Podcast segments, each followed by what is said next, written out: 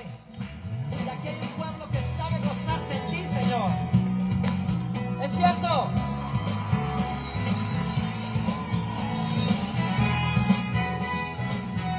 En todo tiempo, Señor, nuestro corazón te alabará, Señor.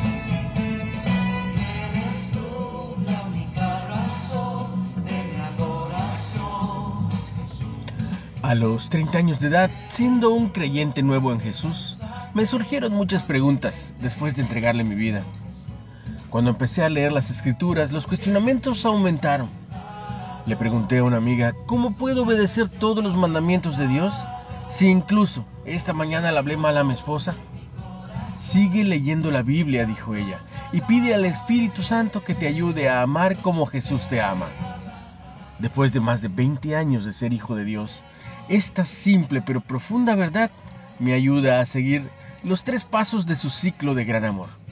Primero, el apóstol Pablo afirmó que el amor es esencial en la vida del creyente en Cristo. Segundo, al continuar con nuestro deber de amarnos unos a otros, andaremos en obediencia, porque el que ama al prójimo ha cumplido la ley. Velo en Romanos 13, 8.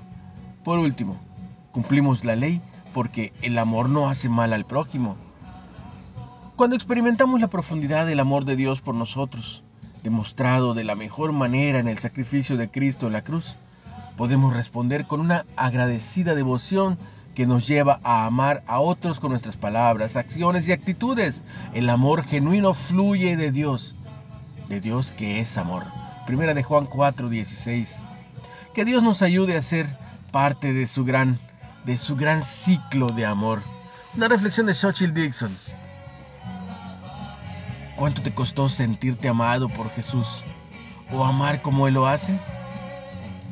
¿Cómo su amor incondicional cambia tu manera de amar a los demás?